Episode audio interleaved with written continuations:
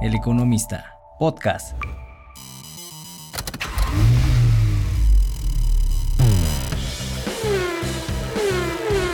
Mi nombre es Marcos Martínez.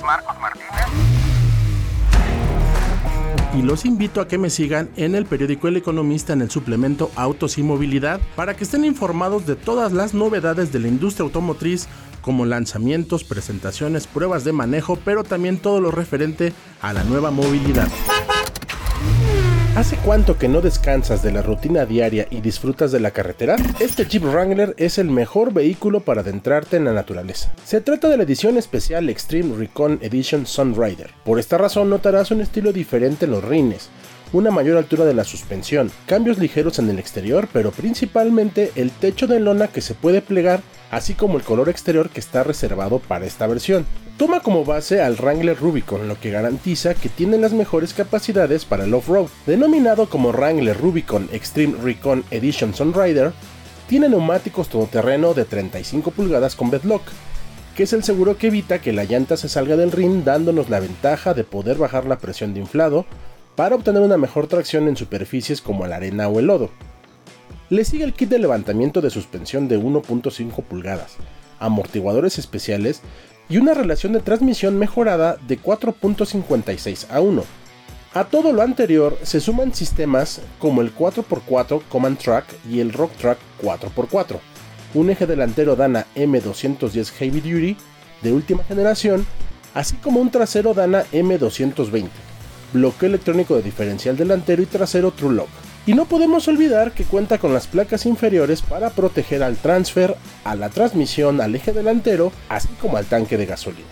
Del exterior resalta el color Punken, el sistema Sunrider Flip Top, así como la nueva defensa delantera que mejora su ángulo de ataque. Su mejor ambiente es en terracerías y caminos de difícil tránsito. En pavimento la marcha no tiene mayor queja, salvo que en todo momento te comunica que debes poner atención a la altura de la suspensión y que los neumáticos están diseñados especialmente para el off-road. Con el aumento de la suspensión, sus habilidades se ven mejoradas, pues la altura con relación al piso es de 32.8 centímetros. El vadeo es de 85.3 centímetros, mientras que el ángulo de entrada es de 47.4 grados, el ventral de 26.7 grados y el de salida de 40.4 grados. Con la tracción en las cuatro ruedas activada es cuando muestra su mejor cara, la de un explorador. Puede avanzar sin titubeo sobre zanjas, baches, grava, trampas de lodo y todo tipo de dificultades. Para que el conductor esté al pendiente de no sobrepasar sus habilidades, cuenta con las off-road pages, que se pueden visualizar en la pantalla central, así como en el display del clúster. Ahí se proyectan el inclinómetro, el funcionamiento del transfer, así como las trail cam que ofrecen vistas traseras y delanteras. En el interior se mantiene el mismo diseño, solo que Jeep lo equipó con un acabado diferente y con más detalles. Aquí la tapicería es de piel, misma que se aplica en la palanca y en el freno de estacionamiento, mientras que las costuras en naranja contrastan en el volante y en el bordado de los asientos. La pantalla conserva sus 8.4 pulgadas. Cuenta con el sistema Uconnect, con el que se puede enlazar inalámbricamente nuestro teléfono inteligente y tener acceso a Apple CarPlay o Android Auto según sea el caso y ciertamente el sistema desarrollado por Stellantis es uno de los más amigables y fáciles de usar de la industria, porque no hay que entrar a una infinidad de menús para lograr la conexión.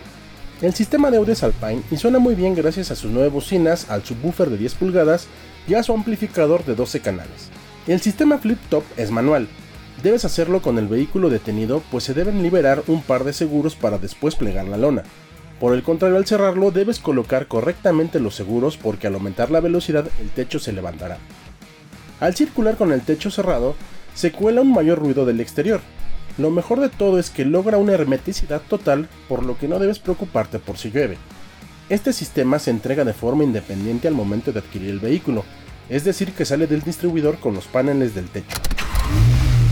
Bajo el cofre no hay sorpresas, monta el conocido V6 Pentastar de 3.6 litros asistido por la tecnología Mile Hybrid y Torque, que consiste en un generador eléctrico que entrega una corriente de 48 voltios.